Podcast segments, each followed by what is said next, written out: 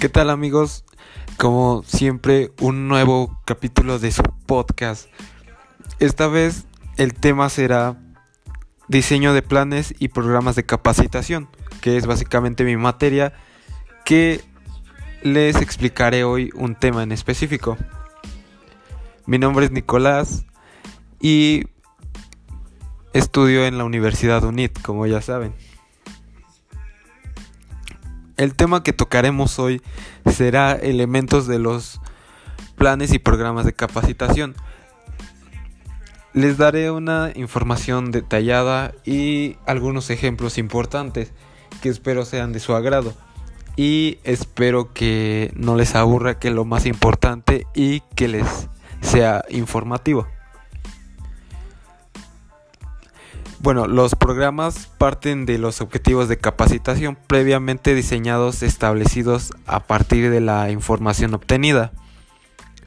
Los recursos se agrupan para conformar estos programas de capacitación.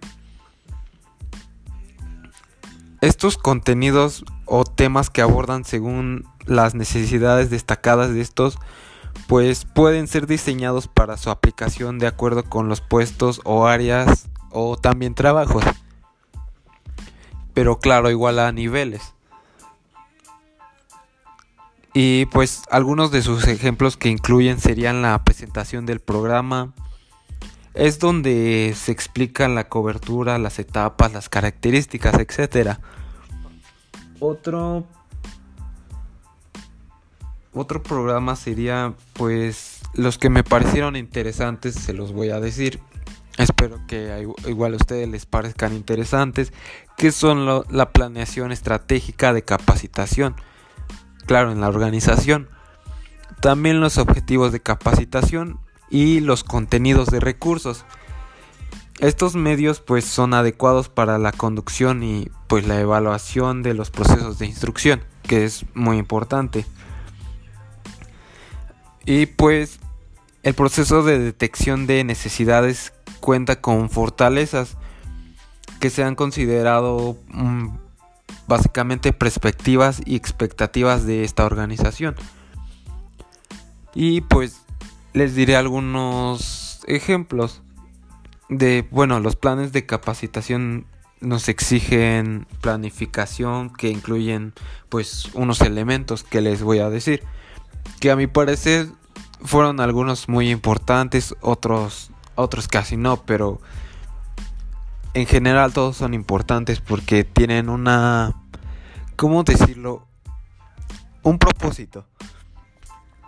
Que es a continuación los que les diré, que es abordar las necesidades específicas cada vez, definir de manera evidente el objetivo de la capacitación, dividir que se va a desarrollar en módulos o ciclos, y pues también el número de personas, la disponibilidad de tiempo, las características personales.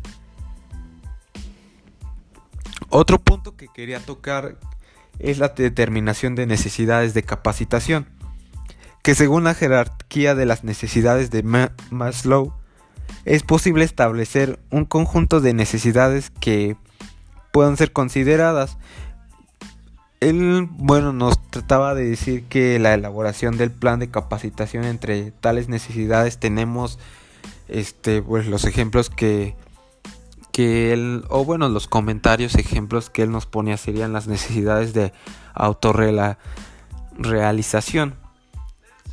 Como pues bien lo dice el nombre, la realización casi, potencial, la utilización y pues la utilización plena de talentos individuales, también como sus necesidades de estima, como serían básicamente reputación, reconocimiento, autorrespeto y pues el amor. Y pues las necesidades sociales, que ahí entraría la amistad, la pertenencia pues a grupos. Y claro, las necesidades de seguridad.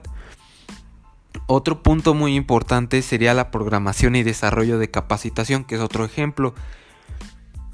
Que esta básicamente intenta enseñar a alguien un nuevo conocimiento para pues el valor de una persona en la organización.